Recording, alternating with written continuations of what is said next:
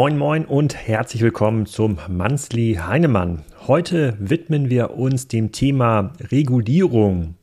Können wir in Europa überhaupt noch gegen diese internationalen Plattformen ankommen, die jetzt aus China in den Markt ja, reingepresst werden, unter anderem Temu und Shein. Darüber haben wir uns beim letzten Mal auch schon unterhalten. Wir haben die letzten 10, 15 Jahre ja erlebt, was es heißt, sozusagen den amerikanischen Plattformen ausgesetzt zu sein. Amazon, Apple, Google und vielen mehr. Und äh, ja, wir sind noch nicht zu einem eindeutigen Ergebnis gekommen. Ähm, wir nähern uns dem Thema so ein bisschen ähm, an, schauen mal, wie andere Länder darauf schauen, ob die Sichtweise von Scott Galloway dort nachvollziehbar ähm, ist. Wir widmen uns natürlich nochmal dem Weltpostvertrag. Ähm, da habe ich auch bei LinkedIn gerade einen Post drüber ähm, geschrieben. Da diskutieren wir es extrem undurchsichtig, diese ganze Szene. Aber am Ende wird es wohl darauf hinauslaufen müssen, dass wir in Europa deutlich, deutlich härtere Regeln aufstellen, die uns von den Downsides der großen Plattformen beschützen. Ansonsten wird es, glaube ich, eng hier mit dem Innovationspotenzial in den nächsten Jahren.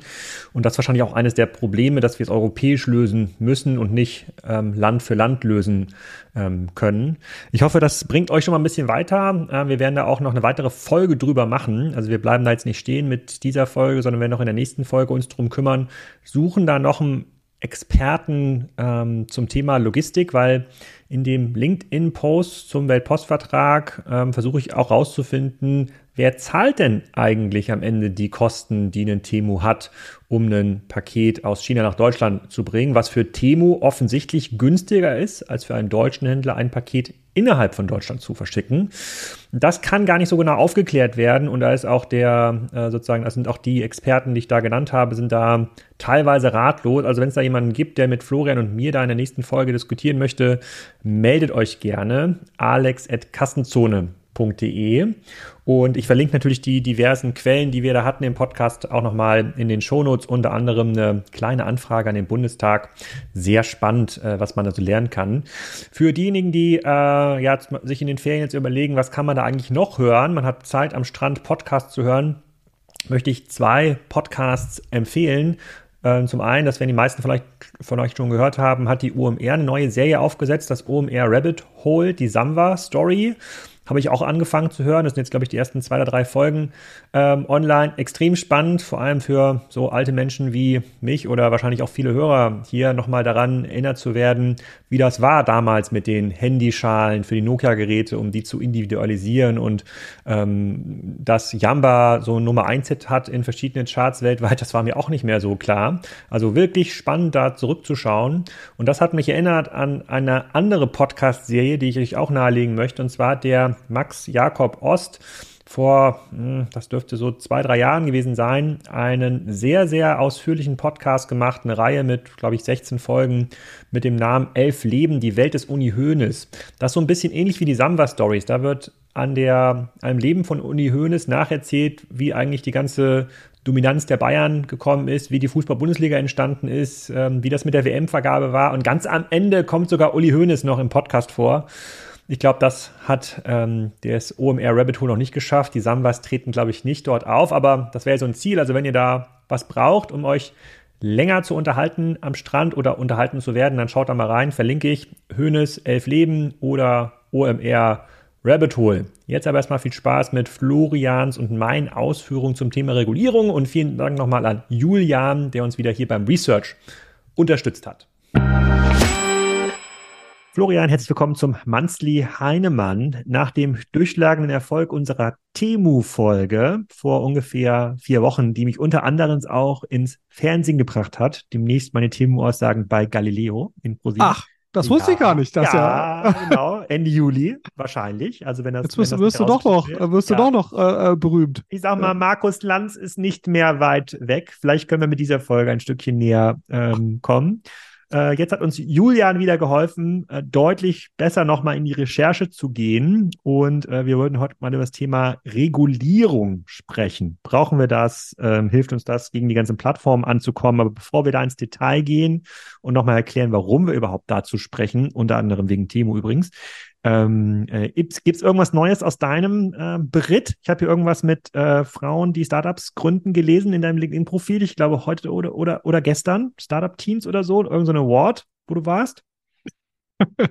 Ja, da, da, sind auch Frauen dabei natürlich, aber äh, also Startup Teens richtet sich ja primär an, an Schüler, unabhängig ah. von Geschlecht und, und Herkunft. Ähm, äh, da geht es im Prinzip darum, das ist äh, eine Initiative, eine, ähm, die eine gemeinnützige Initiative, die letztendlich äh, Unternehmertum bei Schülern fördern soll. Und da war jetzt letzte Woche äh, der große Businessplan-Wettbewerb, wo es im Prinzip darum geht, 10.000 Euro an Teams, an die Gewinnerteams von sieben verschiedenen äh, sozusagen Unternehmerkategorien äh, auszuschütten. Das ist also eine Art Businessplan-Wettbewerb, der aber schon äh, echt sehr weit geht. Also viele sind deutlich weiter als ein Businessplan. Viele haben da schon äh, erste Prototypen. Manche haben sogar schon eine laufende Firma, was gar nicht so einfach ist in Deutschland, weil das ja alles Schüler sind und du kannst ja unter 18 keine Gesellschaft gründen. Da kriegst du extra so Ausnahmegenehmigung, aber es ist äh, absurd schwierig. Naja, aber es ist wirklich beeindruckend. Ähm, das gibt's jetzt seit 2016, wie sich das entwickelt hat. Ähm, also nicht nur Startup Teens an sich ist eine, eine super Initiative, aber auch dieser Wettbewerb. Und da findet immer bei Axel Springer äh, traditionell im Juni der, der, das Finale dieses Wettbewerbs statt. Und äh, genau, da war ich Juror.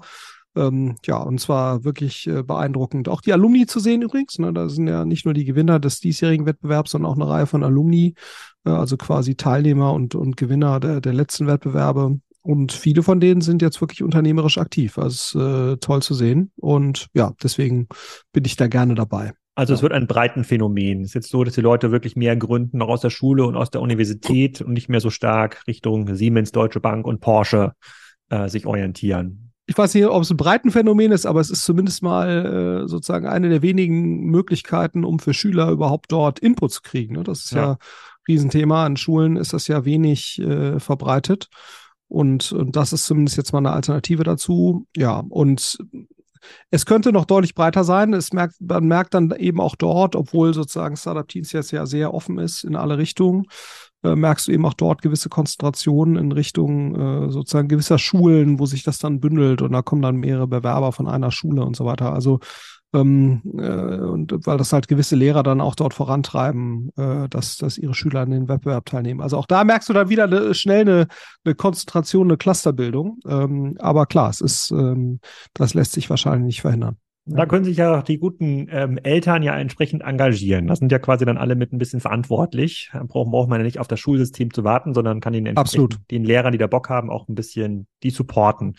Ähm, und dann, ich überlege gerade die Schüler, wie alt ist denn so ein Schüler bei so einem Wettbewerb? Wahrscheinlich so 16? Ja, also nie, also das jüngste waren, glaube ich, so 14, 15. Ja. Und genau, es geht dann eben bis äh, Leute, die jetzt kurz vor oder bis, äh, bis zu Schülern, die jetzt gerade Abitur machen.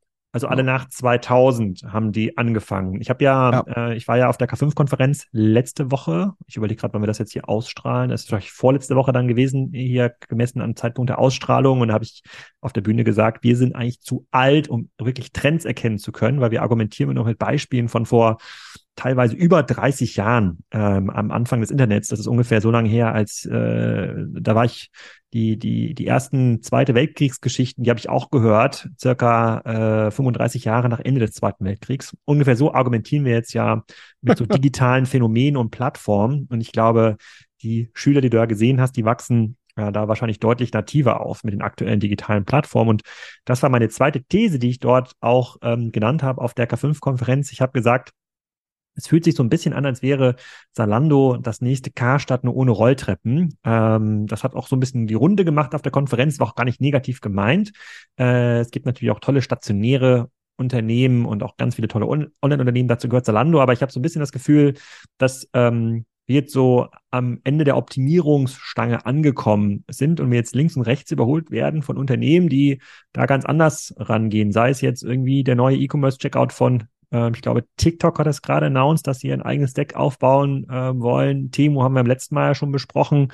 Ähm, Shein haben wir bes äh, ähm, besprochen und ähm, das hat ohnehin in einer Phase, in der es dem E-Commerce jetzt nicht so gut geht, hat sich so ein bisschen angefühlt wie so eine ähm, so eine Innenstadtmanager-Konferenz teilweise. In Summe war es dann schon positiv, aber es war sehr, sehr nachdenklich und ähm, sehr, sehr, sozusagen sehr, sehr auch bedacht, wo ich dann gesagt habe, okay, ähm, vielleicht gibt es so vielleicht sind wir jetzt wirklich ein Stückchen älter geworden und sind nicht mehr in der Lage, da alle Dinge, die in der Plattformökonomie passieren, richtig einzuschätzen.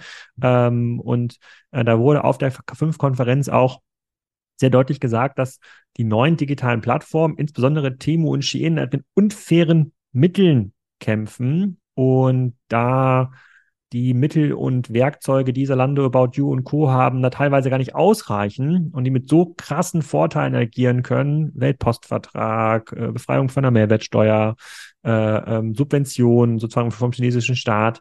Ähm, das ist so ein, Spiel gegen, gegen Windmühlen. So, und ähm, du warst ja auch hier äh, im letzten Podcast zu Temu dabei. Du hast ja auch die Diskussion vielleicht gesehen, die es dazu gab bei, bei LinkedIn.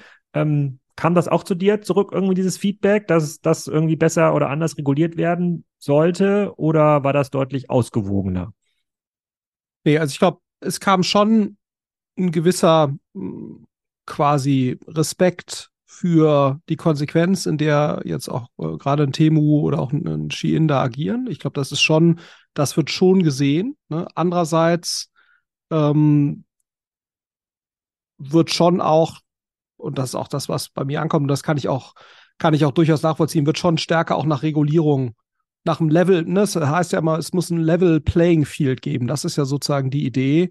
Also Level Playing Field ähm, ist ja eigentlich das Ziel von Regulierung, also weniger Dinge sozusagen äh, äh Innovation im Keim jetzt zu ersticken, sondern dafür zu sorgen, dass die Spieler, die in einem Markt agieren, also jetzt in dem Fall ähm, äh, in der EU, äh, Produkte oder Service anbieten wollen, dass die äh, quasi ähm, auf einem Le Level Playing Field spielen, also alle unter den gleichen Bedingungen, dass also Regulierung nicht dazu führen soll, dass jetzt irgendwelche Innovationen äh, abgeschnitten wird, sondern nur, dass die Marktteilnehmer, die dann eben agieren, äh, vergleichbare Bedingungen haben. Ähm, und, äh, und das halte ich auch für eine total nachvollziehbare und, und, und, und sinnvolle Forderung, ne? ähm, weil es natürlich eigentlich nicht sein kann, dass jetzt beispielsweise ein Shein äh, oder ein Temu, wo jetzt ein mit, mit Pindu, äh, Pinduoduo dahinter eine, eine börsennotierte Gesellschaft steht, ähm, dass die jetzt in irgendeiner Weise äh, Subventionen erhält oder durch den Weltpostvertrag bevorteilt ja. wird. Das kann ja eigentlich nicht sein und, und das hatte mit Level Playing Field nichts mehr zu tun.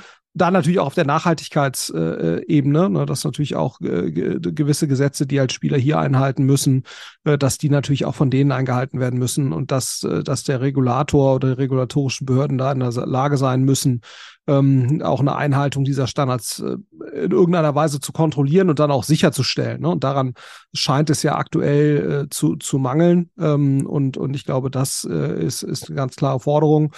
Ähm, und, und die kann ich nachvollziehen. Und ich glaube, sich da auf den Konsumenten zu verlassen, ne, weil das war ja auch so äh, bei einigen Kommentaren, die ich dann äh, bekommen habe, auch meine Post hatte ich auch bei dir gesehen, da war es ja auch so, wie kann das sein? Ich bin kein Konsument dort und werde das auch nie sein. Ähm, äh, fast schon so eine gewisse Trotzigkeit. Jetzt muss auch der Konsument äh, sich an, an äh, meine Nachhaltigkeitsvorstellung halten. Das wäre natürlich schön, aber äh, ich glaube, das ist, das ist unrealistisch. Ähm, und, und ich glaube, auch da muss, wenn, wenn uns das wichtig ist als, als Gemeinschaft oder als Gesellschaft, ähm, dann wird sich auch das sicherlich nur über, über eine Regulierung ähm, sicherstellen können. Genau, und da, da hat äh, Julia eine ganze Menge Research gemacht. Ich schaue mal, dass wir so ein bisschen mal so durch, ja, ich versuche mal da durchzuführen. Wir werden jetzt nicht in alle Details reingehen können. Das ist extrem ähm, ausführlich, noch teilweise sehr, sehr kompliziert. Ähm, man sieht aber überall, dass die ja, Regulierungswerkzeuge, die den Staaten zur Verfügung stehen, die in der Regel gemacht wurden, um auf Staatenebene äh, sozusagen äh, Monopole zu verhindern, dass die es extrem schwer haben, in so einer Plattformökonomie, die global funktioniert, ähm, angewendet zu werden. Vielleicht nochmal eine kurze Erinnerung. Man versucht ja Monopole zu regulieren, weil man damit verhindern möchte, dass es äh, sozusagen ein Ausnutzen der Preisgestaltungsmacht gibt. Ja, ein Monopol kann ja die Preise ähm, gestalten, damit der Service dann teilweise ähm, schlechter wird. Man möchte damit auch ähm, dem Wettbewerb helfen, auch neue Innovationen in den Markt zu bringen. Das hat man vielleicht so in dem Google-Monopol gesehen, dass es dann andere Preissuchmaschinen oder Suchmaschinen extrem schwer hatten. Und ähm, das aufzubrechen, dafür sind die Werkzeuge, die wir haben, vielleicht gar nicht so äh, ähm, so einfach. Ich, ich fühle mich da so ein bisschen immer in der Zwickmühle, weil wir sind ja hier Unternehmer und ich überlege, ob wir jetzt nicht diejenigen sind, die ähm, genauso argumentieren wie dann damals die Einkaufsstraße oder der Kaufhof, die sozusagen äh, Kaufhof Galeria, die gesagt haben, die Online-Händler nutzen hier illegale Venture Capital Quellen, um uns hier die äh, sozusagen die Kundschaft kaputt zu machen. Ähm, das muss irgendwie reguliert werden. Und da fühle ich mich dann selber manchmal in so einer äh, argumentiere ich dann mal gegen mich selber und überlege, hätte ich das denn zugelassen, dieses Argument auch vor 10, 20 Jahren, als das mit dem E-Commerce angefangen hat. Dazu habe ich jetzt gefunden den Podcast von Scott Galloway und ähm, Philipp Westermeier. Der war da, glaube ich, vor zwei Monaten vor dem OMR-Event ähm, ähm, und Scott Galloway sagt, äh, zu, äh, dass ähm, diese Regulierungsbemühungen der EU, da hat er relativ starke äh, Sympathien für, ähm, weil anders als in den USA bekommen wir eigentlich nur die Nachteile der großen Plattformen ab und nicht die Vorteile. In den USA ist es ja so, dass die Plattformen Google, Amazon, Apple enorm viel Geld verdienen, sehr viele Arbeitsplätze schaffen, sehr viele Millionäre auch schaffen. Als Beispiel von ihm war, dass da gibt es halt ganz viele Krankenhausflügel, die nach irgendwelchen Google Gründern oder Mitarbeitern benannt sind. In Europa gibt es davon keinen einzigen. Und alle Nachteile, die diese großen Plattformen dann entsprechend schaffen, also an, andere Industrien ähm, im Grunde genommen zu Recht ja auch äh, ähm, kaputt machen. Also Jobs werden dann entsprechend abgeschafft. Es wird, es wird sehr schwer, auf diesen Plattformen Geld zu verdienen. Ähm, siehe irgendwelche Zwischenhändler, die bei Amazon Probleme haben, mit ihrem eigenen äh, Lager da noch irgendwie einen, einen Markt Plus zu machen. Die landen dann in Europa. Deswegen hat er große Sympathien für die europäischen Bemühungen, ähm, diesen, diese Plattform zu regulieren. Das gleiche sieht er natürlich auch mit China, Plattformen, die natürlich aus China nach Europa kommen. Da sehen wir auch nur die Nachteile. Wir sind ja so ein bisschen, ich glaube, wenn man jetzt den, den, den durchschnittlichen, durchschnittlich ausgebildeten Chinesen sieht, der sieht jetzt in Europa ja nicht mehr irgendwie das Land der Zukunft oder das Land, in dem er in Zukunft mal leben möchte. Wir sind hier einfache Konsumenten, vielleicht so, wie wir die meisten Chinesen gesehen haben, aus Sicht einer Automobilhersteller-Nation. Äh, Hier kommt wieder ähm, starkes Wissen her zum zum Thema irgendwie AI, äh, Raumfahrt und Co., sondern hier sind halt sitzen die Konsumenten, die aus den chinesischen Fabriken die Produkte ähm, konsumieren. Und jetzt frage ich mich so, ist diese Sicht korrekt? Siehst du das ähnlich wie Scott Galloway? Ähm, oder sagst du, nee, nee, nee, pass mal auf, hier gibt es noch irgendwie 50 Plattformen, die kommen eigentlich alle aus Europa. Wenn wir jetzt hier anfangen, über Regulierung zu reden, dann könnte uns das am Ende mehr schaden als nützen. Ja, ich glaube, also kann das äh, total nachvollziehen, was, was Scott Galloway sagt. Also gerade vor diesem Hintergrund, vor diesem Hintergedanken, äh, und ich glaube, das muss man sich immer fragen, wenn, wenn man Regulierung beurteilt. Ähm, alles, was letztendlich dazu führt, dass es ein Level Playing Field gibt, das ist ja als positiv zu bewerten. So und, und ich glaube, das ist genau der Unterschied hier zu deinem äh, Karstadt-Beispiel äh, ähm, oder zu deinem Ladenzahlen-Beispiel von, von sozusagen als äh, zu, zu Beginn des E-Commerce jeder bestehende Händler hat ja die Möglichkeit gehabt, auch einen E-Commerce-Shop aufzumachen, dort Geld zu investieren, Investoren reinzuholen und so weiter. Ähm, äh, die E-Commerce-Spieler mussten sich ja an bestehende Gesetze halten. Ähm, klar, da wurde ein Stück weit investiert, aber privates Kapital und da trägt jemand das Risiko für. Also dagegen ist jetzt, äh, das ist im Sinne eines Level Playing Fields jetzt nicht anzugreifen. Und das ist, und das ist jetzt hier eben äh, nicht so. Ähm, also insofern, ich wüsste jetzt nicht, äh, wo jetzt der, die Angreifer ähm, herkommen sollten. Ähm, äh, und, und insofern trifft das hier, glaube ich, nicht zu. Ähm, also insofern hat, hat Scott Galloway schon, schon recht. Und ähm, äh, ich glaube, was da äh, nochmal ein weiterer Aspekt ist, der auch ganz interessant ist, jetzt kann man natürlich sagen, die USA profitieren mehr äh, als die EU ne, von diesen Plattformen, aber auch in den USA hast du ja ein regulatorisches Defizit. Ne? Also in, in der Gestalt, dass der Großteil sozusagen jetzt dessen, was Apple da an Gewinn erzielt ähm, oder was, was Google an Gewinn erzielen, so weiter, geht ja auch am amerikanischen Steuersystem vorbei. Ne? Also klar, da gibt es Mitarbeiter, die sehr wohlhaben werden, da gibt es Gründer, die sehr wohlhaben werden, die, die stiften dann irgendwas äh, nach, nach Gutdünken. Ähm, aber sag mal, das äh, äh, Steueraufkommen, was diese Unternehmen in den USA produzieren, ist jetzt nicht vergleichbar äh, mit dem, was du jetzt bei, bei einer normalen Wirtschaftsstruktur sozusagen im, im mittelständischen oder kleinen mittelständischen Bereich siehst. Ne? So, ähm, äh, sondern da wird eben sehr viel Geld auch dort ähm, ähm, an, am äh, sozusagen Steuersystem vorbeigeschleust.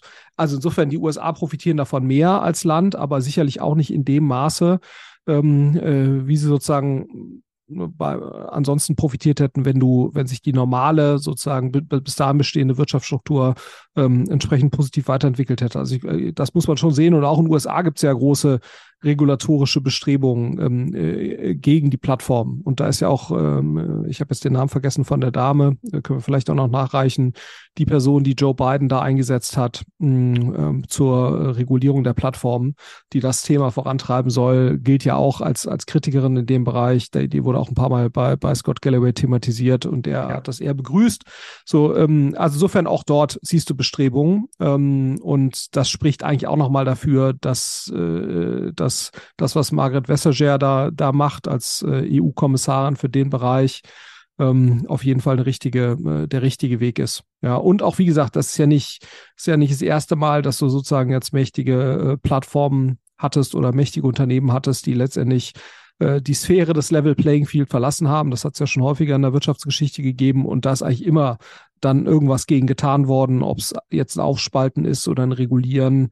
Ähm, ähm, äh, aber das ist eigentlich nie einfach so laufen gelassen worden äh, und es hat sich dann eben nicht von selbst geregelt. Und ich glaube, das ist ja auch nochmal ganz wichtig. Ne? Äh, ich bin ja auch jemand, der sehr stark in Märkte äh, sozusagen oder an Märkte glaubt und die Effizienz von Märkten. Aber ich glaube, jetzt der Markt an sich ähm, ist halt nichts, was man sich selbst überlassen kann, sondern man muss eben schon eben diese Leveling, äh, Märkte sind nur dann effizient, wenn du halt wirklich diesen, diesen Level Playing Field ähm, Gedanken äh, sozusagen, wenn der auch wirklich äh, sich materialisieren kann. Wenn das nicht der Fall ist, ähm, dann kannst du den Markt eigentlich nicht einfach so laufen lassen, um, um dann noch die positiven Effekte, die das ja mit sich bringt, äh, eben auszunutzen. Und, und ich glaube, den Punkt, den haben wir ja schon ganz klar erreicht. Sowohl was die amerikanischen Tech-Player angeht, ne, da gibt es ja auch Bemühungen äh, seitens der EU, nicht nur was Antitrust-Cases angeht, was ja Margaret Vestager vorantreibt, sondern auch die Digital Services Act, Digital Markets Act und so weiter. Das geht ja alles in die, die Richtung ähm, Level Playing Field, aber in Richtung China äh, müssen wir wahrscheinlich eh nicht denken.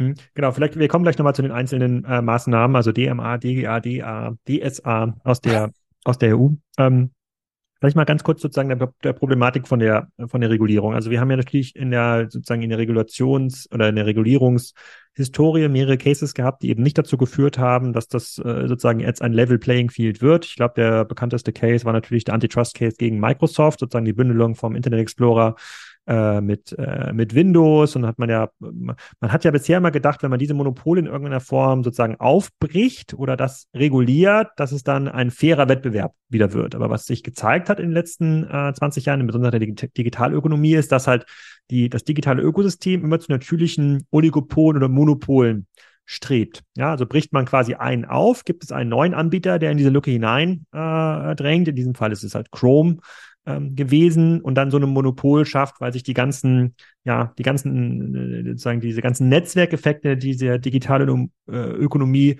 immer dazu selbst verstärken, dieses Monopol dann ähm, zu bilden. Ja, das, äh, ich glaube, das bekannteste der Hörer, was den Hörern hier bekannt ist, ist der ist, ist, ähm, ist, das, ist das Flywheel von Amazon. Ja, größeres, ähm, größeres Angebot führt zu mehr Kunden, mehr Kunden führt wieder zu mehr Händlern und wenn man das irgendwie smart macht und dieses Flywheel halt entsprechend antreibt, also diese Netzwerkeffekte auch befördert, wie Amazon das gemacht hat, dann kommt daraus ja ein äh, sozusagen ein Angebot, was die bisherigen Angebote für den äh, äh, sozusagen immer aussticht. Also der Preis ist besser, die Verfügbarkeit ist besser, die Auswahl ist besser. Die äh, sozusagen das, die amerikanische Philosophie bei der Regulierung von Plattformen hat sich bisher immer da gesträubt, etwas gegen zu tun, weil ähm, der Kunde kauft ja freiwillig bei Amazon. Er sucht ja freiwillig bei Google. Er nutzt ja freiwillig die Apple-Plattform. Er wird ja nicht dazu gezwungen. Deswegen ist das US-Rechtssystem, tut sich da extrem schwer, dort anzufangen zu regulieren. Und in Europa ähm, sieht man das so ein bisschen, äh, sieht man das so ein bisschen anders und hat diese verschiedenen Aktivitäten ähm, äh, gestartet. Und ich war bisher eigentlich immer ein Verfechter dieser US-Sicht, wo ich sage, naja, lass doch eigentlich die starke Plattform gewinnen. So, das einzige Argument, was ich bisher habe gelten lassen, ist zu sagen, gut, aufgrund von einem, keine Ahnung, zur richtigen Zeit am richtigen Ort hat sich offensichtlich diese ganze Silicon Valley Blase, sagen, da einen Vorteil erwirtschaftet. Das heißt, alle coolen Plattformen, alle coolen Technologien kommen in der Regel aus den USA mittlerweile natürlich auch aus China. Ähm, und das ist natürlich schlecht für das europäische Ökosystem, insbesondere weil wir halt keiner sozusagen Steuernachteil ähm, haben. Klar, in den USA wird auch wenig Steuern gezahlt, aber wir haben ja, wir haben ja ähm, äh, sozusagen das schwarze Loch Irland, was mit seiner Kör Körperschaftssteuergesetzgebung dafür sorgt, dass die großen Plattformen hier auch in Europa kaum Steuern zahlen. Ich glaube, Apple und, Lu und Luxemburg. Ne? Luxemburg ist genau, ja, aber ich glaub, sitzt Amazon äh, Europa. Ich glaube, ja. Apple, Apple hat bisher für eine Million Euro Gewinn in Europa, in Irland 50 Euro Steuern gezahlt. Also 0,0005 Prozent das natürlich, da können wir uns als Europäer natürlich dann äh, sozusagen selber sagen, ja, ziemlich doof. Ja, also ähm, vielleicht müssten wir da Irland ein bisschen sozusagen stärker an die eigene Nase fassen. Aber sozusagen, das ist sozusagen, das, das Argument lasse ich gelten. Ja, wir haben nichts davon. Also die Innovationen sind cool. Ich möchte Google Maps auch gerne nutzen. Aber es wäre natürlich auch cool, äh, wenn so Teil dieser Nutzungsgebühr, die Google dafür erhebt, von wem auch immer, von den Werbetreibenden, dass ein Teil dieser Wertschöpfung in Europa verbleibt, ist aber, das war bisher nicht der Fall. Deswegen habe ich gesagt, das ist die eine, eine legitime Richtung, aus der man äh, ähm, Regulierung befürworten sollte. Alles andere dürfte dazu führen, dass man Innovation eher verhindert und dann aus Märkten Innovationen kommen, die eben nicht so reguliert sind, teilweise aus Asien äh, zum Beispiel. Stimmst du dieser sozusagen sehr binären Sicht äh, zu oder siehst du das noch ein bisschen differenzierter? Wie, wie, häufig sehe ich das noch ein bisschen differenzierter? Nein, also ich glaube, ähm, äh, äh ich glaube, das war ja auch die Erfahrung der Vergangenheit. In dem Moment, wenn man so eine Maßnahme etwas drastischer, ob aufspalten oder in irgendeiner Weise dann äh, aktiv beschränken, äh, also gerade so als Resultat dieser Antitrust Cases, springt dann eigentlich der nächste in die Lücke. Ne? Ähm, das stimmt. Mhm. Aber dieser nächste Player bringt dann in der Regel ja erstmal einen gewissen Innovationsschub ähm, und festigt sich dann und realisiert dann eben wieder die Netzwerkeffekte und ist dann im Prinzip der nächste Spieler, der, der reguliert werden müsste. Ich glaube halt nur, immer wieder diesen Impuls des Aufbrechens zu setzen. Ähm, da muss man geschickt sein und so weiter, das verstehe ich, aber der ist, glaub, das ist, glaube ich, richtig, weil ähm, meine Wahrnehmung ist schon, ähm, dass diese Unternehmen oder diese Spieler, die dann in die Lücke reingehen, das ist eigentlich der Moment, wo sie dann am innovativsten sind. Ne? So, und dann, dann haben sie eine große Schaffenskraft und diese Schaffenskraft, in dem Moment, wenn sie dann diese quasi monopolartige Marktposition erreicht haben, dann nimmt eigentlich die Schaffenskraft und die Effizienz nimmt dann eigentlich ab. Ne? So, mhm. und ich glaube, das ist sozusagen der, äh, der, der Moment, wo, wo man dann im Prinzip sagt, okay, dann schadet das eigentlich eher, ne? Weil, äh, und das ist ja die gleiche Logik, wie du sie hast, wenn du, wenn du äh, Firmen jetzt im Pharmabereich beispielsweise ein, ein gewisses Patent gibst für ihre, ähm, für ihr Medikament, was sie teuer erforscht haben. Dann gibt es einen gewissen Zeitraum, 20 Jahre, 15 Jahre, whatever it is so lange dürfen die im Prinzip äh, dann äh, die, die, vollen Früchte ihres Patents ernten und dann ist aber auch Schluss. Ne? So, ähm, äh, weil dann kommen die Generika-Anbieter und dann ist es im Prinzip effizienter für den Markt, eine Innovation günstiger von Generika-Anbietern in den Markt äh, eben äh, zu schieben. Und ich finde diese Analogie eigentlich sehr zutreffend. Ne? Ich glaube, jeder Innovationstreiber sollte einen gewissen Schutz haben, ne? Äh, entweder eben durch Patent oder sozusagen indem man es zulässt, eine quasi monopolartige Position zu erreichen, aufgrund ähm, ähm, eben der, der Netzwerkeffekte, die wir, die wir beschrieben haben. Aber es muss halt einen Endpunkt geben. Ne? Weil ich glaube, wenn du äh, bei den Pharmaunternehmen halt genauso, wenn du die Patente zu lange laufen lassen würdest, dann hast du im Prinzip halt äh, exzessive Gewinne, die ein Unternehmen erzielt, die eigentlich sozusagen durch die ursprünglichen Forschungsaufwendungen nicht mehr zu rechtfertigen sind. Und auch so ist mhm. es ja so, dass Pharmaunternehmen, äh, und da hat sich ja eigentlich ein ganz gutes Gleichgewicht eingeschwungen, Pharmaunternehmen sind sehr profitabel. Ne? Das heißt, unser Gesundheitssystem wird grundsätzlich immer teurer. Das heißt, wir haben schon dort äh, wahrscheinlich sind wir einen Ticken über das hinaus, äh, sozusagen, was, was diese Unternehmen an Gewinnen abschöpfen können sollten. Ne? Ähm, aber es ist trotzdem sozusagen ein System, was so halbwegs im Gleichgewicht ist und dafür sorgt, dass wir eigentlich immer wieder äh, sehr große Summen äh, haben, die eben in, in äh, die Lösung von irgendwelchen medizinischen äh, Themen oder Phänomenen oder Problemen reinfließt. So, und diesen Punkt den oder die, diese, diesen Mechanismus, wer, wie er eigentlich ja im Pharmabereich äh, sich sehr schön etabliert hat, ähm, den haben wir in der, haben wir im Prinzip nicht im, im Digitalbereich. Und, und ich glaube, das ist, äh, aber ich glaube, die Analogie ist trotzdem richtig. Du hast irgendwann abnehmende Innovationsfähigkeit und das ist dann eigentlich der Moment, wo du das Level Playing Field dann eigentlich durch eine härtere Maßnahme wahrscheinlich wieder herstellen musst. Aber das bedingt natürlich ne, auf Seiten der regulatorischen Behörden äh, zum einen sehr tiefes inhaltliches Verständnis, wo, befinde ich mich jetzt eigentlich hier gerade auf der, auf der Innovations-S-Kurve in einem bestimmten Bereich ähm, und natürlich auch die Fähigkeit, überhaupt durchzugreifen. Ne? So, und ich glaube, das ist ja genau die Bemühung auch von äh, jetzt äh, der, der Regulierung, die jetzt aus der EU äh, kommt, ne, wo es ja darum geht, nicht nur äh, quasi einzelne Antitrust-Cases zu lösen, sondern im Prinzip struktureller dazu beizutragen, eben die, diesen Level, Level Playing Field-Gedanken äh, etwas stärker zu, zu verankern. Okay, ähm, da kommen wir ja zu dem Problem, dass wir in der Digitalökonomie oder so bei Technologieunternehmen gibt es ja so eine so eine krasse Innovationsgeschwindigkeit, dass wir nicht wie im Pharmabereich dann mal fünf Jahre haben, uns zu überlegen, wie möchte man jetzt eigentlich, wie lange soll jetzt die Laufzeit von Patenten sein, ja, sondern äh, teilweise sind Innovationen oder äh, sind Entwicklungen dann schon wieder überholt mit neuen Entwicklungen. Und äh, geschweige denn sozusagen der Anwendung bestehender Gesetze, da kommen wir gleich nochmal dazu, äh, zu den, äh, zu den EU-Richtlinien. Dann, dann sozusagen würde ich jetzt mal den Regulator Heinemann fragen, weil jetzt gibt es ja wieder so eine Regulationsanfrage, und zwar beim Thema AI. OpenAI, ja, die famose Firma hinter ChatGPT, hat gefragt oder bittet darum, reguliert zu werden oder die AI-Branche zu regulieren.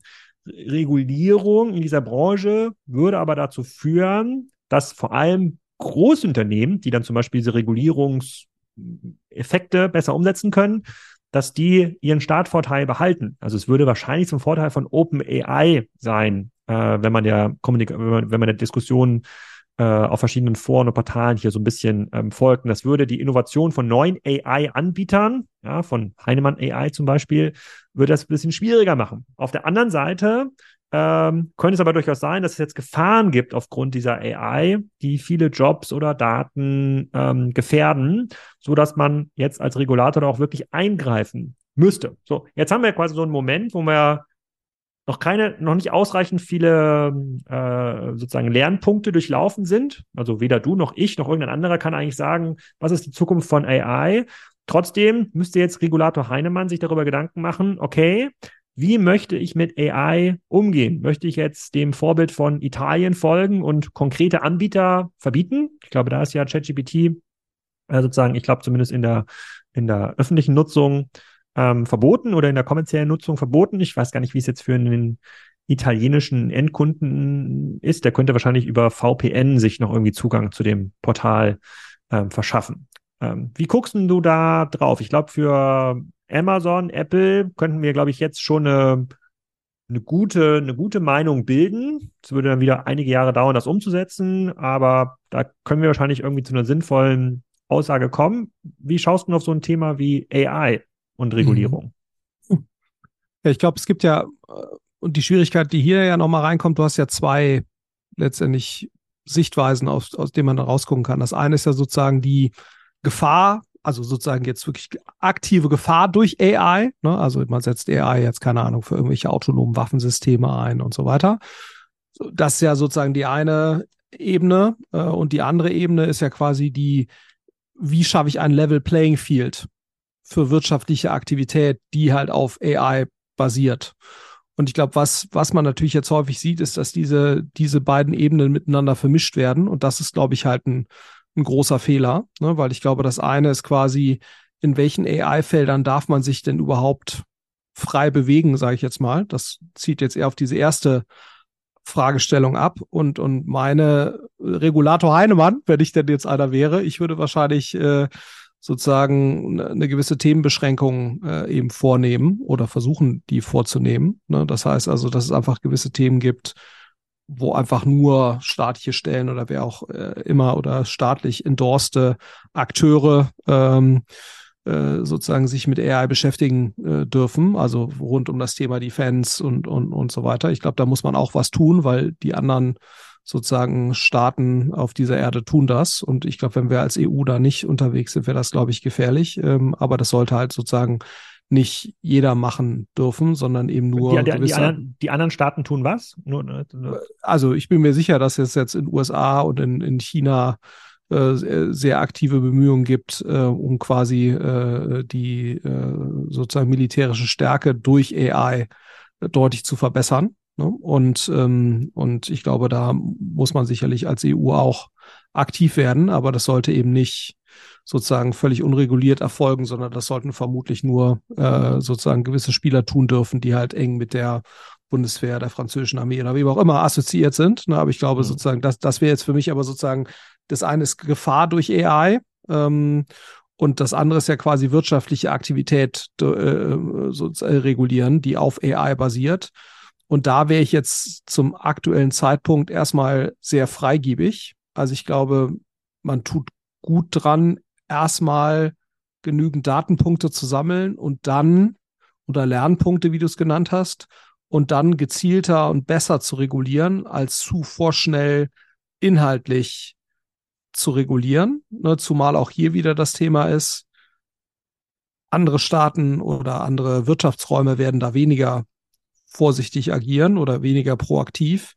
Und ich glaube, es ist wichtig, erstmal eben eine gewisse Erfahrungsbasis aufzubauen und dann im Nachhinein ähm, an den richtigen Stellen zu regulieren, weil wir, glaube ich, das, äh, das Thema noch nicht ausreichend durchdrungen haben, wo hier die Potenziale wirklich entstehen werden, wie das genau passiert. Ähm, und ich glaube, es ist halt wichtig, dass man, äh, dass man nicht versucht, das am grünen Tisch vorschnell zu stark einzuschränken, mhm. ähm, weil das zum einen dazu führt, dass wir da wirtschaftliche Nachteile von erleiden und zum anderen auch, und das ist, glaube ich, meine, meine feste Überzeugung, dass auch das, was wir da an regulatorischer Performance quasi abliefern, also die Qualität der Regulierung, die kann eben auch nicht so gut sein, wenn man eben die Sachverhalte, die sich da, äh, die überhaupt zu erfassen sind und zu regulieren sind, wenn man die eben nicht in der Praxis Ende zu Ende wirklich einmal durch, äh, durchdekliniert hat. Und ich glaube, wie gesagt, da, das ist, das ist meine feste Überzeugung, dass es bei, gerade bei wirtschaftlicher Aktivität, wenn man sozusagen jetzt äh, sich in, in nicht gefährlichen Bereichen bewegt, dass es immer effizienter ist, erstmal freien Lauf zu lassen und dann gezielt äh, äh zu regulieren, dass das auch immer der bessere Weg ist ähm, und, und der gezieltere Weg ist, als, als a priori vorab sehr enges, ein sehr enges Korsett zu ziehen. Okay, dann, ähm, okay, verstehe ich. Ähm, tatsächlich ein bisschen, also du hast gesagt jetzt Regulieren von AI im Rahmen militärischer Nutzung oder zumindest sogar, vielleicht sogar fördern oder strukturieren und äh, keine Regulation bei privater Nutzung oder nicht militärischer äh, Nutzung. Dann gehen wir mal auf einen äh, Bereich, wo es diese Lernpunkte schon gab. Und zwar ist das ähm, der Handel. Ähm, dem kommen wir zurück zur K5-Konferenz und zu meiner These oder zu meinem, äh, zu, äh, zu meinem Zitat. Salando wird das neue Karstadt. Das wurde natürlich heiß diskutiert und auch ähm, da gab es natürlich viele Widerworte. Und eines dieser Widerworte kam dann unter anderem von Tarek ähm, von About You, der dann meinte, naja, also Shein und Temu, die nutzen, äh, das hatten wir auch im letzten, äh, in dem letzten Podcast schon besprochen, die nutzen so viele Vorteile, die ihnen durch die mangelnde Regulierung äh, dargelegt werden oder durch falsche Regulierung dargelegt werden. Das wäre ungefähr so, als gäbe es einen Gutschein mit dem Namen Steuerzahler 35 oder Steuerzahler 40, den können wir auf jede Bestellung quasi drauflegen. Und diesen Gutschein haben deutsche Händler ähm, eigentlich nicht. Und dann wurde sehr, sehr viel verschachtelt, immer verschachtelter diskutiert. Und äh, dann kam die Frage auch auf, naja, wie funktioniert denn das eigentlich mit dieser ähm, mit dieser Versand, äh, mit dieser Versand ähm, äh, also dem Weltpostvertrag, dass Temu angeblich für 60 bis 70 Prozent der Kosten ein Paket aus China an einen deutschen Kunden, an Familie Heinemann schicken kann nach Berlin, während äh, sozusagen der Versender aus Potsdam den doppelten Betrag zahlen müsste, um das gleiche Paket zu verschicken ähm, an dich. Und dazu habe ich gestern, also zur Aufnahme des Podcasts vor einer Woche, ähm, äh, zur Ausstrahlung des Podcasts meinte ich, vor einer Woche einen LinkedIn-Post geschrieben und das mal so gefragt, wer kann mir das eigentlich mal erklären, wie dieser Weltpostvertrag funktioniert und wer zahlt da eigentlich was? Und in Summe scheint das super, super, super komplex zu sein, herauszufinden, wie eigentlich Temu an diese günstigen Versandbedingungen ähm, rankommt und von äh, Subventionierung der Frachtkosten im äh, Flugzeug bis Weltpostvertrag bis hin zu ähm, teilweise werden einige EU-Länder als Einfallstor genutzt, unter anderem Polen, und dann wird von dort weiterversendet. Ähm, gab es dort eine Vielfalt an, eine Vielfalt an, an Aussagen. Und eine war aber besonders interessant. Eine hat nämlich mir ein äh, Dokument verlinkt von, äh, von einer kleinen Anfrage an den Deutschen Bundestag. Dort wurde der Weltpostvertrag nämlich ähm, nochmal diskutiert und da hat der äh, die, einige Abgeordneten ähm, eine Frage an die Bundesregierung gestellt. Das war im Januar 2020 und zwar, wie sich jetzt die Endvergütungsregeln des Weltpostvereins eigentlich ausgewirkt haben. Das wurde nämlich mal diskutiert. China soll nicht mehr subventioniert werden wie ein dritte Weltland oder wie ein Entwicklungsland, sondern China soll, äh, soll gar nicht mehr so doll subventioniert werden. Und da gab es dann verschiedene Fragen in dieser kleinen Anfrage, die beantwortet werden äh, mussten. Und ich habe ja gehofft, dass dann der Bundestag auch ungefähr weiß, ähm, in welcher Höhe zum Beispiel der deutsche Steuerzahler an dieser Subvention der Pakete ähm, teilnimmt. Und äh, ich muss sagen, ich war erstaunt, wie wenig Informationen tatsächlich dem Bundestag davor liegen, was dieser Weltpostvertrag eigentlich ähm, äh, ähm, bedeutet. Also weder war klar, inwiefern sich die Beschlüsse der Bundesregierung auf die äh, konkreten Akteure ähm, auswirken. Ähm, noch war klar, äh, was jetzt eigentlich genau von wem ähm, bezahlt wird. Und also je stärker ich mich dort reinarbeite, desto diffuser wird das für mich. Und so muss das doch auch für den Regulierer Heinemann ähm, sein, der sich mit diesen Themen auseinandersetzt. Hier gibt es ja eine Vielzahl von nationalen, internationalen Verträgen. Und auch wenn ich gerne möchte, dass Temu einen hohen Preis für äh, dafür zahlen muss, Ramsch nach Europa zu importieren, ähm, auch wenn ich es möchte, kann ich das eigentlich gar nicht erzwingen, weil es zu komplex ist. Wie siehst du das? Ja, und weil es vor allen Dingen auch noch äh, eben an der Stelle keine, ne, die EU da noch kein einheitlicher Markt ist, nach dem, wie wir es jetzt irgendwie äh, festgestellt haben, sondern dass an den Stellen eben doch noch viele nationale Regularien äh, in place sind, parallel dazu. Und dann gibt's eben diese internationalen äh, Postverträge. Ähm, es scheint aber eben so zu sein, ne, da, das kann man schon, glaube ich, gesichert sagen, dass weiterhin äh, das, das Versenden von chinesischen Paketen äh, in die EU, äh, dass das eben zu Kosten passiert, die deutlich unterhalb der realen Kosten dessen sind. Ne? Da, das kann man, glaube ich, weiterhin festhalten.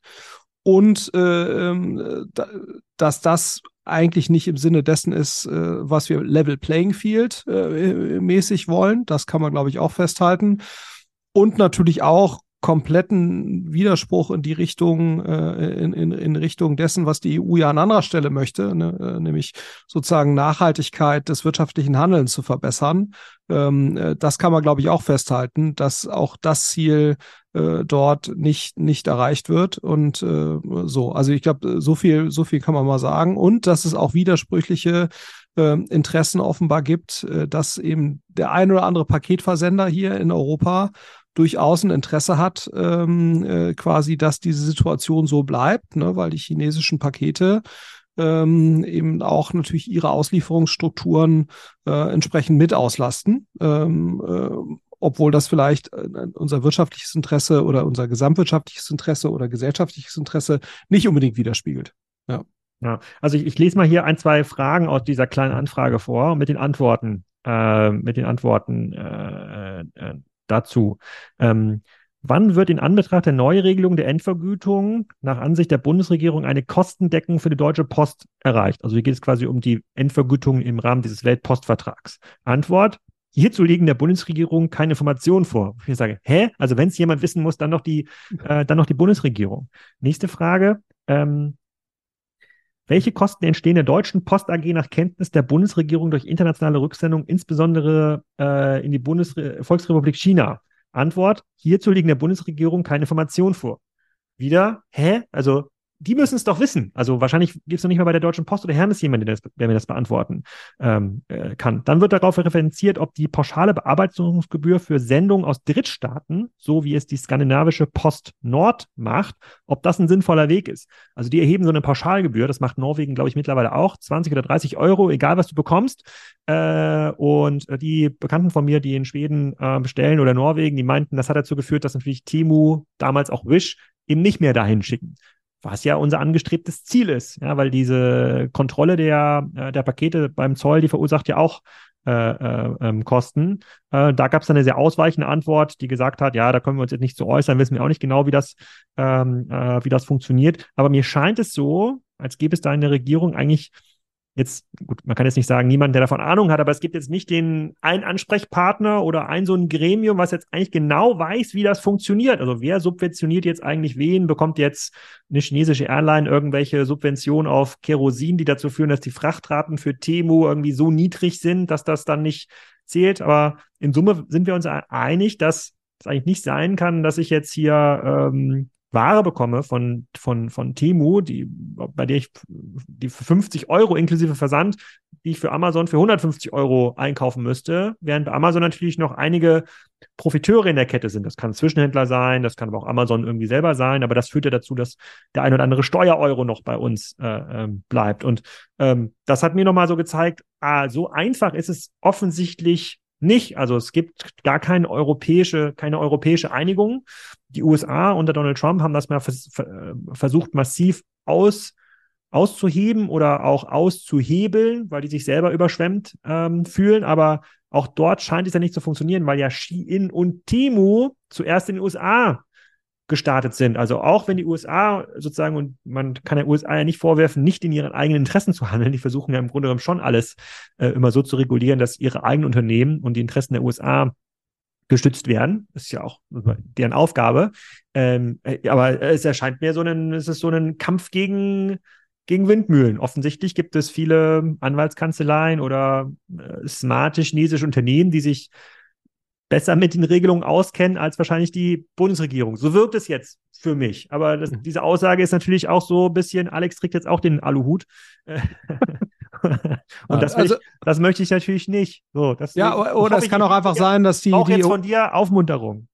Es kann auch einfach sein, dass die Awareness für das Thema gar nicht in dem Maße vorhanden ist, ähm, wie wir das eigentlich auf regulatorischer oder politischer Ebene haben sollten. Ne? Also ich glaube, ja wenn du jetzt Zalando anschaust oder so, die, die sehen mit Sicherheit schon Temu, Shein, die Kategorie von E-Commerce-Playern als einen ihrer wesentlichen, äh, als einen der wesentlichen Bedrohungen für die nächsten Jahre. Ähm, äh, da bin ich, äh, bin ich mir sicher. Ähm, aber ich glaube, die, die Awareness auf der regulatorischen Ebene ist noch überhaupt nicht in dem Maße da. Ne? Also wenn wir sehen, was für ein Riesenthema TikTok ähm, war, ähm, oder wo liegen jetzt irgendwelche Daten, äh, dann sind das sicherlich Themen und wie, wie sind die geschützt und, und sollten jetzt irgendwelche Server in irgendwelchen Standorten genutzt werden und äh, darf äh, Huawei ähm, äh, quasi äh, äh als äh, Ausrüster für oder äh, Supplier für Mobilfunkmasten verwendet werden oder nicht. Das sind ja Themen, die sind ja in der politischen Agenda schon 100%ig angekommen und das ist bei diesen Fragestellungen noch nicht der Fall. Das heißt also, ich würde da gar nicht sozusagen die Aluhut äh, äh, den Aluhut aufziehen, äh, im Sinne von, dass da jetzt jemand sehr bewusst äh, quasi die EU-Regulierung äh, outsmartet, sondern ich glaube, mein, äh, sozusagen meine Interpretation der Situation ist, dass die, die Awareness ähm, bei den politischen Entscheidungsträgern noch gar nicht in dem Maße da ist. Ne? Ähm, mhm. und, ähm, und das ist sicherlich jetzt auch die Aufgabe der, der Händler, und, und sicherlich auch der Konsumentenverbände und Verbraucherschutzorganisationen, äh, das auf die Agenda zu heben, ne? ähm, äh, im Sinne einer sozusagen, ist das wirklich etwas, was wir, was wir wollen? Aber da brauchst du natürlich in der Tat, wie du sagst, erstmal eine, eine gesicherte Faktenlage. Äh, und normalerweise sind ja diese kleinen Anfragen, also wenn da, die kann man ja auch größtenteils, ich weiß gar nicht, ob alle, aber viele von denen kann man ja öffentlich einsehen. Ich finde das sonst eigentlich eine sehr, sehr interessante Informationsquelle, weil da eben schon äh, in der Regel sehr fundiert argumentiert wird von einem äh, Heer an wissenschaftlichen Mitarbeitern, die ja dann irgendwelchen Bundestagsabgeordneten und Fraktionen zugeordnet sind. Also es ist in der Regel schon sehr gut informierte P Personen, die auch die Zeit haben, wirklich sorgfältig zu arbeiten. Äh, also wenn da äh, das hier gerade vorgelesen, also wenn das da enthalten ist in dem, was du gerade vorgelesen hast, dann ist das schon eher ungewöhnlich. Ähm, ja. und, und das spricht im Prinzip nochmal dafür, dass, dass im Prinzip das, das Thema noch nicht ausreichend dort auf der Agenda ist. Ja, ich, ich, äh, ich habe auch, ich würde auch äh, vorschlagen, das Thema Weltpostverein aber zu parken. Vielleicht können wir das in der nächsten Folge mit ich habe, es haben sich schon ein, zwei Experten auf den LinkedIn-Post gemeldet. Vielleicht wäre das nochmal was für einen kleinen Experten, der hier mit uns ähm, argumentiert, weil ich fühle mich hier sozusagen auf sehr dünnem Eis. Auf sozusagen bis vor dem LinkedIn-Post habe ich gedacht, ach, das gilt ja alles gar nicht mehr. Das mit diesen zwei Euro Versand aus China ist totaler Quatsch. Gibt es gar keine, äh, sozusagen, da gibt es gar keine äh, Nachrichtenlagen mehr für. Nachdem ich da viele Argumente und Links gesehen habe, dachte ich, na, wahrscheinlich ist es schon so, aber so richtig erklären kann es keiner. Ähm, ein paar haben sich aber schon gemeldet und haben mir schon einige Daten geschickt, melden sich nach dem Urlaub nochmal, ähm, äh, wenn es da Interesse zu gibt, da mehr zu erfahren und das auch nochmal dieses Thema Versand besser zu verstehen, dann gebt bitte gerne Feedback zum Podcast, dann würden wir uns in der nächsten Manns der Heinemann-Folge nochmal im Detail darum ähm, kümmern. Ich würde mich jetzt nochmal in dem letzten Teil hier in dieser Folge ähm, nochmal draufschauen, was hat denn die EU eigentlich vor? Nach vorne. Also offensichtlich ist ja die EU äh, sozusagen, wir sind ja da so ein bisschen in der in der, in, in einer Zangbewegung aus den USA und aus China. Jetzt kommt aus China die ganzen ähm, Handels- und AI-Plattformen. Aus den USA hatten wir mit äh, sozusagen die großen, äh, sagten wir das, die alte Handelsplattform mit Amazon natürlich, Apple als großer Hersteller, ähm, Google als große Digital- äh, ähm, Plattform, die natürlich auch unter Druck stehen mit einer AI-basierten Suche, die sie ja möglicherweise ablösen könnte in, äh, äh in Zukunft. Ja, dann braucht man vielleicht das dieses Google, äh, sozusagen das Google-Interface gar nicht mehr. Dann schauen wir doch mal, was dir von der EU kommt. Ähm, und das hat Julia hier uns hervorragend vorbereitet. Deswegen gehen wir jetzt mal ein bisschen durch und machen hier ein bisschen ähm, EU-Legislation-Bildung. Äh, weißt du denn, was der Digital Services Act will? Du fragst mich ja, Sachen. Ja, mal. Ich lese es mal vor. Du weißt es natürlich, du nickst hier ja, mit dem Kopf. Ja, ja, das ist, das, da ist das Stichwort, ja, ist Platform Accountability. Ja, ja, korrekt. So, es geht darum, erstmal sozusagen Social Media Plattformen und Marketplaces, also inklusive Amazon, äh, zu regulieren. Äh, darum geht's. Und, äh, und es geht äh, zum einen darum, äh, nach meinem Verständnis erstmal äh, harmful Content äh, zu regulieren. Ne? Ähm, also zu schauen, ähm, wie bin ich in der Lage, äh, sozusagen dafür zu sorgen, dass eben harmful Content die Verantwortlichkeit bei den Plattformbetreibern liegt, ja, äh, den dann entsprechend zu removen.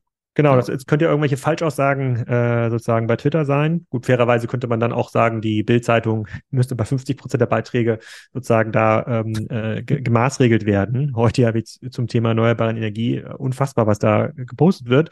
Ähm, da würde ich äh, da, das wäre vielleicht auch nochmal mal, da könnte man auch mal einen Experten fragen, wenn jetzt dieser harmful Content angezeigt wird. Bei Twitter kann man ja sagen, hier ist irgendwie ein Post, der, der zählt nicht und der wird dann nicht removed.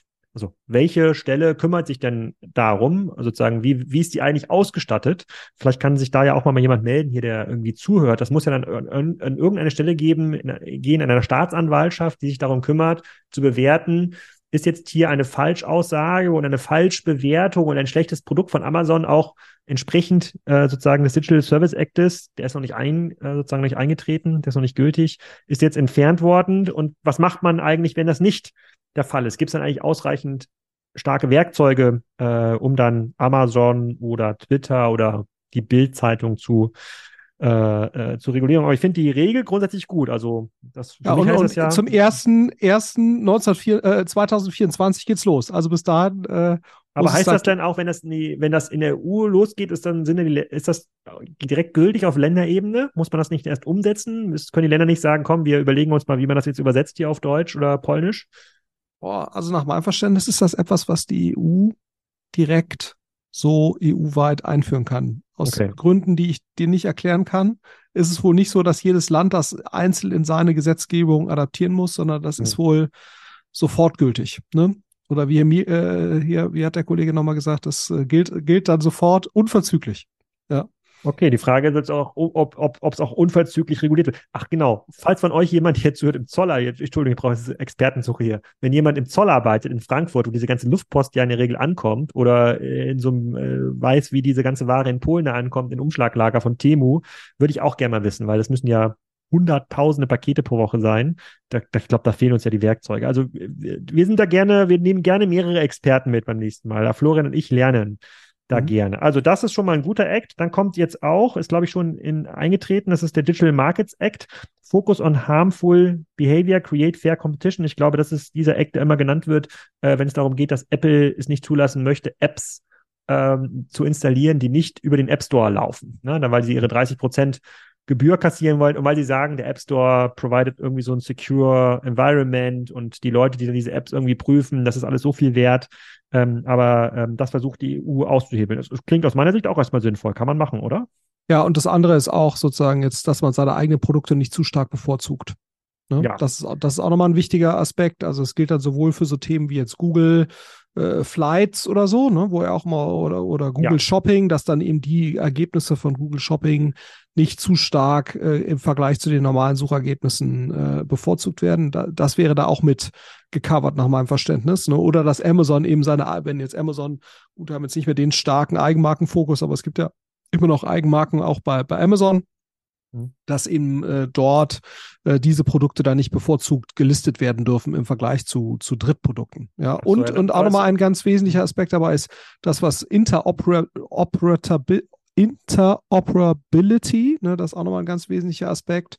Ähm, äh, da geht es darum, wenn das wohl so kommt, ne, äh, da bin ich aber auch nicht sicher, wo wir da jetzt gerade stehen, dass du eigentlich dann die, die Möglichkeit haben sollst, ähm, beispielsweise aus einem WhatsApp äh, Messenger in der Lage bist, auch in andere Messaging-Systeme Nachrichten zu schicken, beispielsweise. Das ist wohl ah, die Idee. Okay. Wie, wie, wie das jetzt umgesetzt werden kann, bin ich mal gespannt, aber ja. das ist grundsätzlich, ne, also ähnlich wie wir das ja beim Mobilfunk haben, wo du ja auch in der Lage bist, sozusagen aus dem Vodafone-Netz äh, ins Netz der Deutschen Telekom äh, zu telefonieren, äh, völlig problemlos.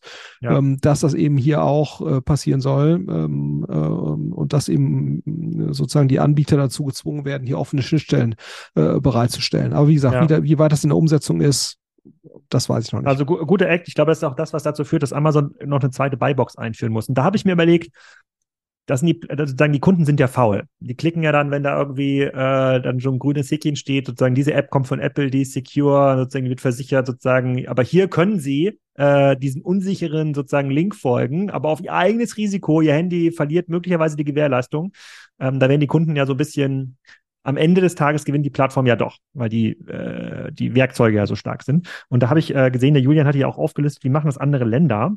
Und ähm, Indien, Indien ist ja, scheint ja ein extrem harter, hart zu sein, Dinge zu regulieren. Und die haben dann so teilweise Regeln, dass äh, bestimmte, äh, sozusagen bestimmte Plattformen nur 25 Prozent von dem, oder dass zum Beispiel Vendore nur 25 Prozent auf einer Plattform zum Beispiel ähm, kaufen können. Also die müssen dann mindestens 75 Prozent ihrer Produkte auf anderen Plattformen verkaufen. Könnte man auch im App Store machen oder bei Amazon. Du könntest ja sagen, mindestens 40 Prozent aller auf ähm, Amazon gelisteten äh, Produkte müssen von deutschen Händlern kommen. Ne? Könnte man ja machen. Also würde ja dazu führen, klar, die Preise würden ein bisschen steigen, aber es würde wahrscheinlich dazu führen, dass die deutschen oder auch die europäischen Interesse stärker gewichtet werden. Also ich glaube, man muss da so ein bisschen kreativer äh, sein und noch stärker nationale Interessen, ähm, äh, noch stärker nationale Interessen ähm, befördern oder auch, ähm, auch pushen. Und der ähm, sozusagen der nächste Act, den du ja meinst, ist der Digital Governance äh, ähm, Act, das ist sozusagen Data Usage ähm, äh, Unlock Broader Data Use across ähm, e EU. So, und da, äh, das finde ich ganz spannend, weil wir haben ja bisher immer beklagt, dass es hier diese diese, die Silos gibt, ja, in, wenn man in China irgendwas verkauft, dann muss die Plattform in China gehostet werden. Wenn Russland irgendwas machen wollte vor dem Krieg, dann muss das irgendwie in Russland gehostet werden. Die Daten dürfen nicht aus von russischen Servern runterkommen. Das fand ich bis vor zwei, drei Jahren immer so ein bisschen, hm, ja, ähm, eigentlich uncool, ja, weil die konnten ja dann nicht die sozusagen die coolen neuen Entwicklungen mitnehmen. Aber jetzt so im Nachgang betrachtet, scheint das ja eigentlich ganz smart zu sein, dass man eigentlich jetzt so einen eigenen EU-Datenmarkt schafft, und dann Unternehmen außerhalb der EU das eben nicht so einfach macht, diese Daten irgendwo anders zu hosten und zu, ähm, und zu nutzen. Also wir, wir bauen jetzt quasi unsere eigene Insel sozusagen mit diesem, äh, wie hieß der Act nochmal? Jetzt habe ich es verblättert, der Digital Governance Act. Ist eigentlich ganz cool, oder? Was meinst du? Ja, also ich glaube, die äh, letztendlich wird es auch wieder davon abhängen, natürlich, wie es genau umgesetzt wird, aber ich glaube, die, die grundsätzliche Idee ähm, dahinter macht auf jeden Fall total Sinn. Ähm, und äh, das ist ja auch so, äh, und, und das darf man nicht vergessen, ne? wir haben ja wenn Leute, äh, wenn, wenn Firmen hier in der EU, in dem Binnenmarkt ähm, äh, geschäftlich aktiv werden wollen, das ist ja schon noch ein sehr, sehr attraktiv, eine sehr, sehr attraktive Wirtschaftszone. Da können wir eben auch gewisse Forderungen stellen, ne? genau wie eben äh, ja China auch gesagt hat, äh, wenn du hier in China aktiv werden willst, musst du Joint Ventures gründen und so weiter. Das geht ja, das geht ja alles noch deutlich, deutlich über das hinaus, was, was wir jetzt hier beschreiben. Ne? Also insofern, das schränkt, glaube ich, schon natürlich die, die wirtschaftliche Autonomie von Playern ein Stück weit ein, ähm, ähm, aber nicht so, dass sie eben nicht äh, hier weiterhin unternehmerisch aktiv werden können, hier sozusagen gewisse innovative Services und Produkte äh, auch äh, autonom anbieten können, aber eben innerhalb eines gewissen Regelsets, der dafür sorgt, dass eine gewisse regulatorische Kontrolle eben bei EU-Instanzen bleibt und äh, eben auch ein gewisser Teil der Wertschöpfung ähm, eben hier verbleibt. Und das macht, äh, das macht sicherlich 100%ig Sinn. Ja. Ja, also ich habe natürlich ein bisschen Angst, dass das dazu führt, dass es am Ende kein Google Maps gibt in Deutschland und wir wieder auf das Navigationssystem von Audi oder Mercedes zurückgreifen äh, müssen. Das neue von Mercedes ist ja okay, aber wenn man sich mal anschaut, was da teilweise verbaut wird, auch in einem VW, das ist natürlich, äh, also das ist natürlich schrecklich. Ähm, aber ich glaube, soweit geht's. Ich glaube, soweit geht's gar nicht. Ich glaube, wenn man so einen Markt befördert, wo man sagt, okay, es gibt bestimmte ja äh, Schlüsseltechnologien, auch Schlüssel Plattformen müssen halt hier liegen und die müssen von hier kommen oder 50 Prozent der Umsätze müssen von irgendwie europäischen Händlern kommen oder Herstellern, was auch immer. Ähm, ich glaube, diese, diese Emanzipierung, die passiert eigentlich erst, äh, erst jetzt. Ich glaube, mhm. jetzt verstehen wir eigentlich, was es bedeutet, von ähm, Oligopolen oder Monopolen abhängig zu sein. Ähm, äh, die, die, bedeuten nämlich ähm, zunehmend geringere Wertschöpfung in, in Europa, weniger Steuern, äh, weniger Wohlstand und irgendwann ist natürlich die Attraktivität, die du gerade beschreibst, des Binnenmarktes dahin. Dann sind wir einfach, dann sind wir einfach nur ein Konsumenten, äh, ein Konsumentenmarkt und können diese Forderung nicht mehr stellen. Ich glaube also, ich glaube, ähm, diese Forderungen müssten vielleicht sogar noch deutlich härter formuliert werden. Und ähm, das würde ich auch mitnehmen, vielleicht in eine zweite, zweite Folge zum Thema Regulierung, dass wir nochmal auf die anderen Länder schauen. Also was macht in Indien ganz genau? Wozu hat denn das TikTok-Verbot in Indien geführt?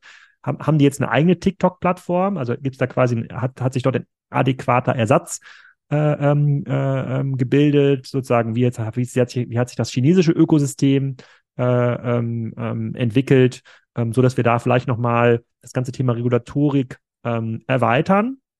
Aber ich muss sagen, ich bin, äh, ich sehe Regulatorik, also zum einen, zum einen natürlich die Anwendung der bestehenden Gesetze, ähm, als auch die Dinge, die jetzt neu kommen durch die EU, scheint mir maßgeblich notwendig zu sein, damit wir überhaupt eine Chance haben, gegen diese globalen Plattformen zu bestehen? Oder bist du da innovationsfreundlicher? Nee, also ich glaube, es ist schon, ist schon wichtig, ne? Das ist ja genau der Gedanke hinter diesem, dass du halt ein gewisses Maß an Level Playing Field brauchst, um überhaupt ähm, Innovationen entstehen lassen zu können, damit es überhaupt auch Anreize gibt, von Unternehmern und Unternehmerinnen in dem Bereich reinzugehen und auch von Investoren ähm, sozusagen dort ihr Geld zu platzieren. Äh, und, und deswegen ist das notwendige Bedingung. Ne? Es ist nicht hinreichende Bedingung. Also man kann damit nicht sicherstellen, dass dann das nächste Google Maps aus, aus Europa kommt, aber man kann zumindest mal dafür sorgen, dass man zumindest die Chance hätte, dass das passiert. Ne? Und ich glaube, mehr kann ja auch und sollte auch ein Staat nicht tun. Also es geht ja nicht darum zu sagen, so, wir bauen jetzt das europäische Google oder was auch immer, sondern es geht ja nur darum, dass es eben theoretisch die Chance gäbe, äh, dass das, dass das passieren kann und dass die Startbedingungen von so einer Firma äh, in Europa äh, möglichst vergleichbar sind mit, mit anderen Standorten auf dieser Welt. Und, und mehr äh, kann und sollte die, die Politik auch nicht versuchen. Okay, dann nehmen wir mal die beiden offenen Themen, also sozusagen einzelne Sicht der Staaten mit. Weltpostvertrag müssen wir nochmal uns erklären lassen von einem Experten. Vielleicht bekommen wir den in, nächsten, äh, in der nächsten Folge. Ich bin dafür, dass wir das Thema Regulatorik und Plattformökonomie äh, jetzt über den Sommer nochmal ein bisschen vertiefen. Ich glaube, das ist ganz wichtig, dass wir es alle, alle, auch verstehen, was uns da bevorsteht und was wir da brauchen, damit es in Zukunft hier äh, weiterhin auch Wohlstand gibt, auf den andere schauen äh, können oder der dazu führt, dass Leute weiter nach Europa reisen, nicht nur wegen der schönen äh, sozusagen wegen der schönen Altstädte in Italien, äh, sondern auch, weil es hier irgendwelche coolen Sachen äh, ähm, gibt. Ich hoffe, du bist da dabei äh, und dann äh, teilt der Julian hier nochmal im Discord-Forum die ganzen Research-Materialien äh, und dann gehen wir nochmal in die Tiefe der einzelnen Themen und freuen uns tatsächlich über Hinweise, ob das jetzt der Mitarbeiter beim Zoll ist in Frankfurt oder jemand, der äh, die Beschwerden über Twitter oder Amazon bearbeiten muss, in welcher Behörde auch immer. Ich weiß gar nicht, wo das dann landet. Ähm, am Ende, das wäre, glaube ich, ganz, äh, ganz hilfreich, auch für mich, das besser zu ähm, verstehen. Was sicherlich auch äh, hilfreich wäre in dem Zusammenhang, wäre, wäre sicherlich äh, ein, ein Politiker oder Politikerin, die involviert war äh, bei dem Thema Digital Markets Act, Digital Services Act, Digital Government Act, die uns quasi auch mal erklären können, wie, äh, was ist da genau äh, äh, passiert, was genau der, der Hintergedanke, wer soll auch dann die regulatorische Instanz im Konkreten sein, die das dann kontrolliert und umsetzt. Also da äh, stärker Kontext zu bekommen, wäre auch sehr, sehr hilfreich und vielleicht auch eine Chance, das äh, in eine etwas breitere Öffentlichkeit zu tragen. Ja. Sehr cool. Danke für deine Zeit. Wir werden alt. Wir brauchen jetzt Hilfe sozusagen vom Staat, damit sozusagen sich unser Geschäftsmodell weiter, äh, Vielleicht, das gilt aber für alle. Das gilt für alle, ähm, offensichtlich. Ähm, aber auch ich bin gerne bereit, hier auch als Touristendestination in Zukunft, wenn es dann doch nicht so läuft mit Innovation, hier zu dienen an der Ostsee. Florian, vielen Dank. Ja, danke dir. Mach's gut. Hat Spaß gemacht. Das war's. Nächste Woche geht's weiter mit dem Walter-Werk. Angelika Eule erzählt, wie man zum Weltmarktführer bei Waffelbackautomaten und Ohrenkerzen wird. Haben wir aufgenommen live während der digitalen Kieler Woche ähm, in, in Kiel. Ja, genau. Bis nächste Woche.